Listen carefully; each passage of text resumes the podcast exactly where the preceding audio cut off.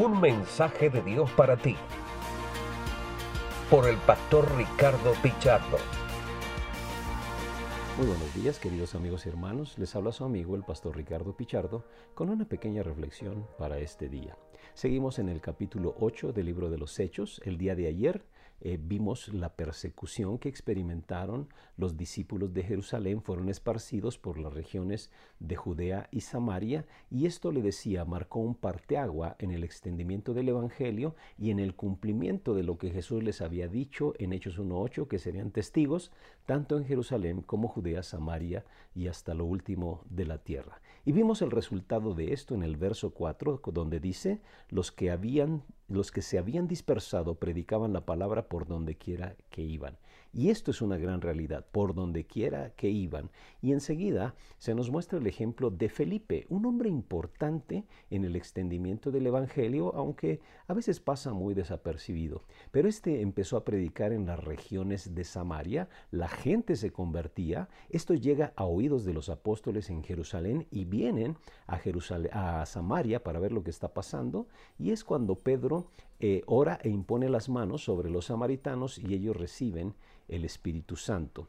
Pero me llama la atención el último versículo de esta porción, que es el verso 25, donde dice que los discípulos, después de testificar y proclamar la palabra del Señor, Pedro y Juan se pusieron en camino de vuelta a Jerusalén y de paso predicaron el Evangelio en muchas poblaciones de los samaritanos.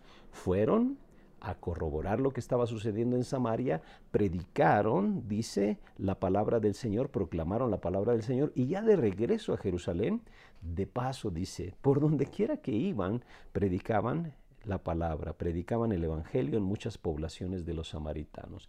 Y esto nos debe dejar un tremendo ejemplo para nosotros, donde quiera que vayamos. Dice Hechos 1.8, pero recibirán poder cuando haya venido sobre ustedes el Espíritu Santo y serán mis testigos tanto en Jerusalén como en Judea, en Samaria y hasta lo último de la tierra. Donde quiera que nos encontremos, que no se nos olvide, que no se nos olvide, este es un tremendo ejemplo para nosotros. Usted seguramente sale de vacaciones, seguramente ha ido en un viaje de negocios o a lo mejor ha ido a estudiar algún otro lugar, país. El ejemplo que nos dan los apóstoles es que donde quiera, de paso, como dice la NBI, hay que compartir el Evangelio. Donde quiera que usted esté, es un testigo y es un embajador de Jesucristo. Y enseguida vemos el ejemplo de Felipe cómo en obediencia a la voz de Dios, en obediencia al Espíritu Santo, Él comparte el Evangelio con un etíope. Dice el verso 26. Un ángel del Señor le dijo a Felipe, ponte en marcha hacia el sur por el camino del desierto que baja de Jerusalén a Gaza. Felipe emprendió el viaje y resulta que se encontró con un etíope eunuco, alto funcionario encargado de todo el tesoro de la Candace, reina de los etíopes. Este había ido a Jerusalén a adorar. Y en el viaje de regreso a su país iba sentado en su carro leyendo el libro del profeta Isaías. El Espíritu le dijo a Felipe, acércate y júntate a ese carro. la persona que es sensible a la voz del Espíritu va a ser sensible a la necesidad de los demás. Felipe fue sensible a la voz del Espíritu cuando le dice, únete y obedeció. Obedeció. En el verso 30 dice, Felipe se acercó deprisa al carro. Usted y yo debemos de ser obedientes cuando el Espíritu nos mueve a compartir con alguien más. Seguramente usted se ha conmovido cuando observa tal vez a alguien llorando en el transporte, algún compañero tuyo que está, lo ves preocupado y seguro que has sentido en tu interior, háblale, dile algo, pero a veces has tenido temor. Tienes que ser obediente a la voz del Espíritu como lo hizo Felipe. El resultado de que Felipe fue obediente a la voz del Espíritu es que compartió el Evangelio con el eunuco. El eunuco obedece y le dice en el capítulo, en el verso 36, mientras iban por el camino, llegaron a un lugar donde había agua y dijo el eunuco, mire usted, aquí hay agua, ¿qué impide que yo sea bautizado? ¿Por qué esa pregunta acerca del bautismo? Porque seguramente en, la plática o en lo que Felipe le estaba compartiendo al eunuco, le habló sobre la necesidad de ser bautizado o sobre el mandato de Jesucristo de que fueran bautizados. Y el eunuco de inmediato respondió en obediencia. Esa debería de ser la respuesta de todo creyente, obediencia inmediato, porque obediencia retardada no es obediencia. El Señor cuando manda nosotros tenemos que obedecer de inmediato y el eunuco es un ejemplo de ello.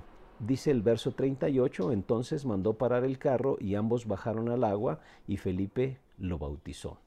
Cuando subieron del agua, el Espíritu del Señor se llevó de repente a Felipe. Aquí encontramos también otro tema importante doctrinal.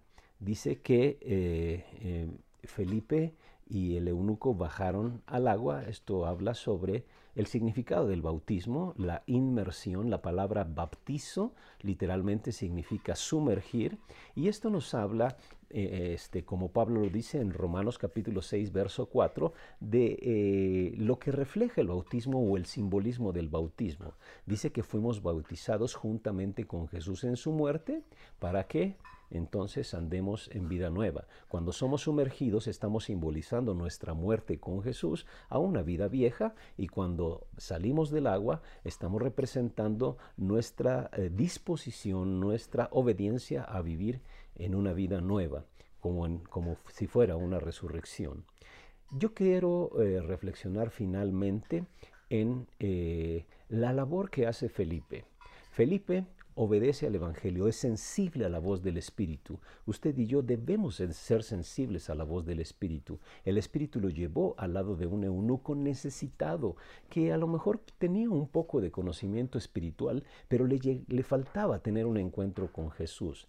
Eh, seguramente el Señor le ha mostrado a usted la necesidad de algunas otras personas que necesitan eh, que usted les clarifique todos esos conceptos tal vez equivocados que tienen sobre sobre los asuntos espirituales y los lleve a un encuentro con Jesucristo y les explique de una manera tan clara el, el Evangelio que ellos respondan de una manera natural en obediencia.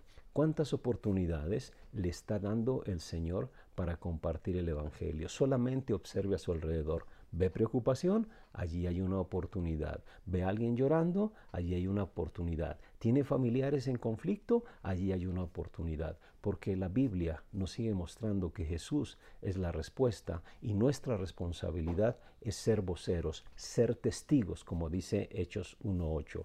Y Felipe nos deja un tremendo ejemplo. Conviértase usted en un evangelista. Esa es gran parte de nuestro llamado como cristianos. Y hoy observe a su alrededor. Seguramente se dará cuenta de cuánta necesidad hay a su alrededor y Dios le invita a compartir. Que Dios le bendiga y tenga un excelente día.